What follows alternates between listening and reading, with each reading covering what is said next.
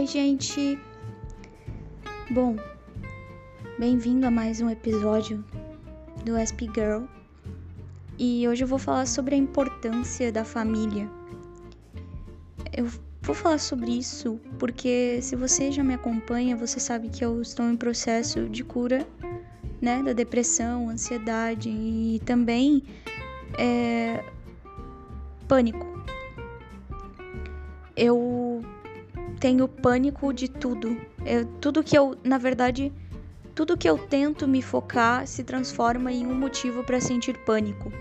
E isso tudo vai ser tratado. Amanhã eu vou ir a uma consulta é, para resolver essa situação, para encontrar uma medicação adequada, porque já passei por várias medicações, mas nenhuma resolveu. Mas eu gostaria de falar sobre a questão da família, a importância que a família tem nesse processo, porque, por exemplo, eu estou de férias da faculdade, né? E então eu estou sozinha em casa. Minha mãe vai, foi trabalhar, meu irmão foi para uma reunião. Normalmente ele fica comigo, mas ele hoje não, não está comigo.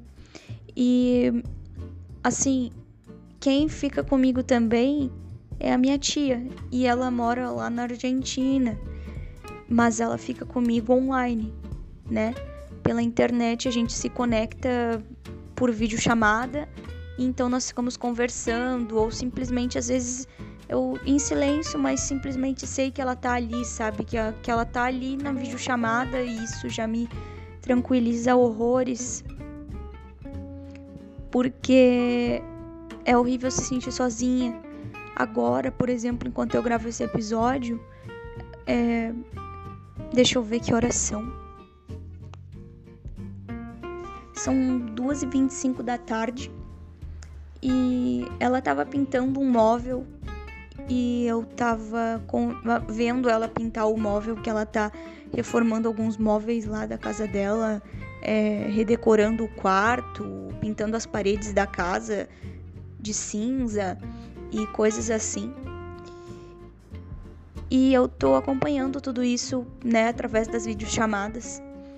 E ela teve que despintar esse imóvel para poder pintar de, de branco. E enquanto ela estava fazendo isso, ela estava na videochamada comigo. E agora ela foi almoçar. Então ela teve que desligar a, a videochamada, né? Porque é um hábito lá, né? Ela e meu tio, eles não ficam com, com o celular na, na mesa no momento do almoço. Então ela desligou e, e aí depois a gente vai. Nós, nós voltaremos a, a conversar depois do almoço dela. Eu não comi nada assim. Eu acordei, né? Mais cedo, óbvio. Acordei de manhã. É, fiz uma prece, porque eu tenho as minhas crenças, etc. Fiz uma, fiz uma prece. Eu tomei um chá que eu tô fazendo um tratamento que é, é holístico, né? Também. Fiz um chá e antes de. Fiz a prece antes de tomar o chá, né? Que é o indicado. E depois eu fiz um chimarrão. Tô tomando chimarrão até agora. Comi algumas azeitonas e é isso que eu fiz. E o valor que tem a família pra gente nesses momentos em que não tem muito o que fazer, sabe? Ninguém necessariamente vai valorizar a nossa companhia nesses momentos de angústia, em que parece que tudo tá de ponta cabeça e as coisas não caminham e as coisas na verdade até podem estar caminhando, mas a gente sente como se nada tivesse dado, dando certo. E, inclusive, nesse aspecto também entram os amigos, né? Inclusive, eu gostaria de falar que eu enviei um e-mail pro, pro Elmiro e foi muito legal a resposta que ele me deu, porque eu enviei para ele agradecendo por todo o, o companheirismo, por toda a parceria que nós tivemos, assim, juntos ao longo do semestre na cadeira que compartilhamos, que foi a de Ciência Política. E ele me respondeu o e-mail me falando várias coisas legais. E eu fiquei muito feliz com isso, isso alegrou meu dia de hoje. E assim, eu tô aprendendo aos pouquinhos a não a não entrar em pânico, mas às vezes eu entro em pânico e aí eu começo a chorar copiosamente, eu começo a, a entrar realmente numa crise. Ontem eu tive uma crise, tive de tomar remédios e tudo isso afeta muito, né? Tanto, afeta tudo, afeta todas as pessoas ao meu redor. E eu não gosto de atrapalhar ninguém, mas ao mesmo tempo eu sei que eu preciso de ajuda e que nesse momento muitas vezes não vai ter como eu não atrapalhar as pessoas, porque eu estou precisando de ajuda. Mas sobre o pânico, por exemplo, ontem eu chorei, chorei, chorei, chorei, porque eu tava me sentindo extremamente burra, porque eu não tava conseguindo entender um conteúdo de direito constitucional. E eu tava pesquisando, assim, eu tinha pesquisado é, as coisas pelo YouTube, eu pesquisei uns vídeos, só que era material de revisão para concurso e eu vou fazer, eu recém vou iniciar a matéria de direito constitucional. Aí eu tava, aí era uma revisão, né, do, do artigo 1 ao 4, depois o artigo 5 depois foi indo, foi indo, foi indo, os vários vídeos eu fui assistindo e chegou um vídeo que eu não conseguia entender bolhufas. E aí eu comecei aquele vídeo rodar e eu não entendia nada. E não conseguia mais assimilar.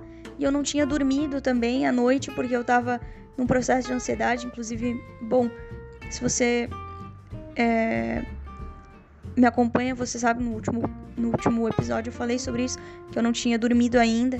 Então tudo isso aconteceu, né, nesse dia. E aí eu chorei, chorei, assim, de me atirar no chão, de de ficar mal mesmo, sabe? Aí meu irmão teve que me juntar do chão e me dar um remédio para eu melhorar, porque tava crítica a situação. E aí, quando eu dormi também não tive muito sossego, tive pesadelos e coisas assim. Então, tudo isso a família é é extremamente necessária e aí começou a me gerar um pânico, com medo de perder a minha família, com medo de perder as pessoas que eu amo, que são as pessoas que me ajudam a passar por essa situação.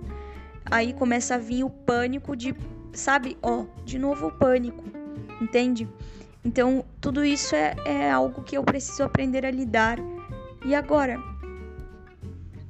para fazer as coisas, eu vou precisar de muita tranquilidade eu vou precisar de muita também disciplina para aprender a me preocupar corretamente. É, para aprender a me preocupar com as coisas de um modo mais coeso, de um modo mais coerente, né? Escolher as minhas preocupações com mais sabedoria. Isso eu vi num vídeo que eu, numa palestra do Haroldo Dutra sobre essa questão de saber escolher as preocupações é, foi uma, uma, um vídeo muito interessante que eu assisti hoje, antes de começar a falar com a minha tia. E agora eu tô aqui sozinha, sentada na sala da minha casa. E a minha mãe tá numa reunião do trabalho, ela não pode falar comigo. Meu irmão também tá numa, nessa mesma reunião. E e eu preciso aprender a lidar com o fato de que nem sempre também a minha família vai estar tá ali para mim. E isso eu confesso que me deixa um pouco desesperada, me deixa um pouco nervosa. Eu fico muito uh, afetada com essa, com essa possibilidade de não ter a minha família perto de mim. E eu nem quero falar sobre isso porque senão eu vou começar a entrar em crise e eu não posso entrar em crise, eu tenho que ficar bem. Eu comecei a gravar esse episódio justamente para isso, para aplacar a sensação de que eu tô sozinha, porque eu não tô sozinha. As coisas estão bem, eu não estou sozinha. Existem pessoas que me querem bem, existem pessoas que me amam, e tudo que eu preciso agora é ficar tranquila, é fechar os meus olhos e pensar em coisas boas e simplesmente aguardar, porque o tempo ele passa, daqui a pouco a minha mãe está em casa, meu irmão está em casa, a minha tia também é, termina de almoçar e pode voltar a falar comigo. É, sabe, essa sensação de dependência emocional é muito forte em mim agora nesses momentos, eu confesso. E eu espero muito melhorar, eu espero muito é poder me sentir também apta para não ter pânico. Eu não quero mais entrar em pânico como eu entrei em pânico ontem, porque eu comecei a falar o professor vai me passar um trabalho que eu não vou conseguir fazer, e aí eu vou, vou ver uma matéria que eu não vou entender, e eu vou ter que fazer as coisas e eu não vou saber fazer as coisas. Eu comecei a entrar em pânico por conta da universidade. Eu tô em pânico por conta dessas questões da universidade, da faculdade. E a minha família é crucial para que eu consiga passar por isso de uma forma assim adequada, né, de uma forma serena, porque o meu colega Elmiro me falou coisas tão bonitas, né? Eu até, na verdade, não esperava que ele fosse me falar coisas tão legais, né, como ele me falou. E eu gosto muito dele e ele me provou que eu posso sim encontrar pessoas na universidade que vão sintonizar comigo e que vão compreender a, a, as minhas inquietações e que também vão ter inquietações similares às minhas. E que eu não preciso ficar nervosa pensando que eu vou estar sozinha, porque eu não vou estar sozinha, sabe? Tem várias pessoas lá que também estão cursando, que também vão cursar e que também vão ter dificuldades e que vão se ajudar e que vão se procurar e que vão tentar sanar as próprias dúvidas para conseguir ir bem nas provas, para conseguir ir bem nas atividades, para conseguir passar. O professor, ele não tá lá para me julgar e para me dizer que eu sou burra e para me dar um zero. O professor tá lá para me ensinar. O professor tá lá para me instruir, para me qualificar. É para isso que eu tô fazendo uma faculdade para me qualificar, para aprender.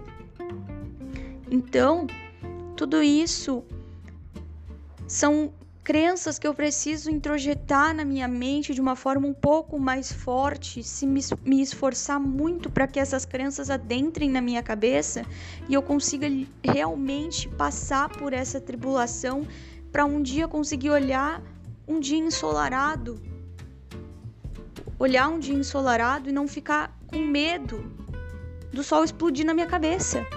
Sabe? Eu sei que são, isso é, são todas essas coisas que eu tô falando são, são totalmente alegóricas, ok? Mas, mas são exemplos de como o pânico me afeta, de como o pânico pode afetar alguém, né? Esse pânico de, de sair na rua, é o pânico de fazer as coisas, e, e o quanto a minha família é importante, porque ao mesmo tempo que é, agora eu estou falando estou caminhando para lá e para cá, porque eu confesso que eu tô um pouco, fiquei um pouco ansiosa, mas assim, é, esse pânico de sair na rua tá acontecendo muito comigo, porque da última vez que eu saí na rua eu fui parar no hospital.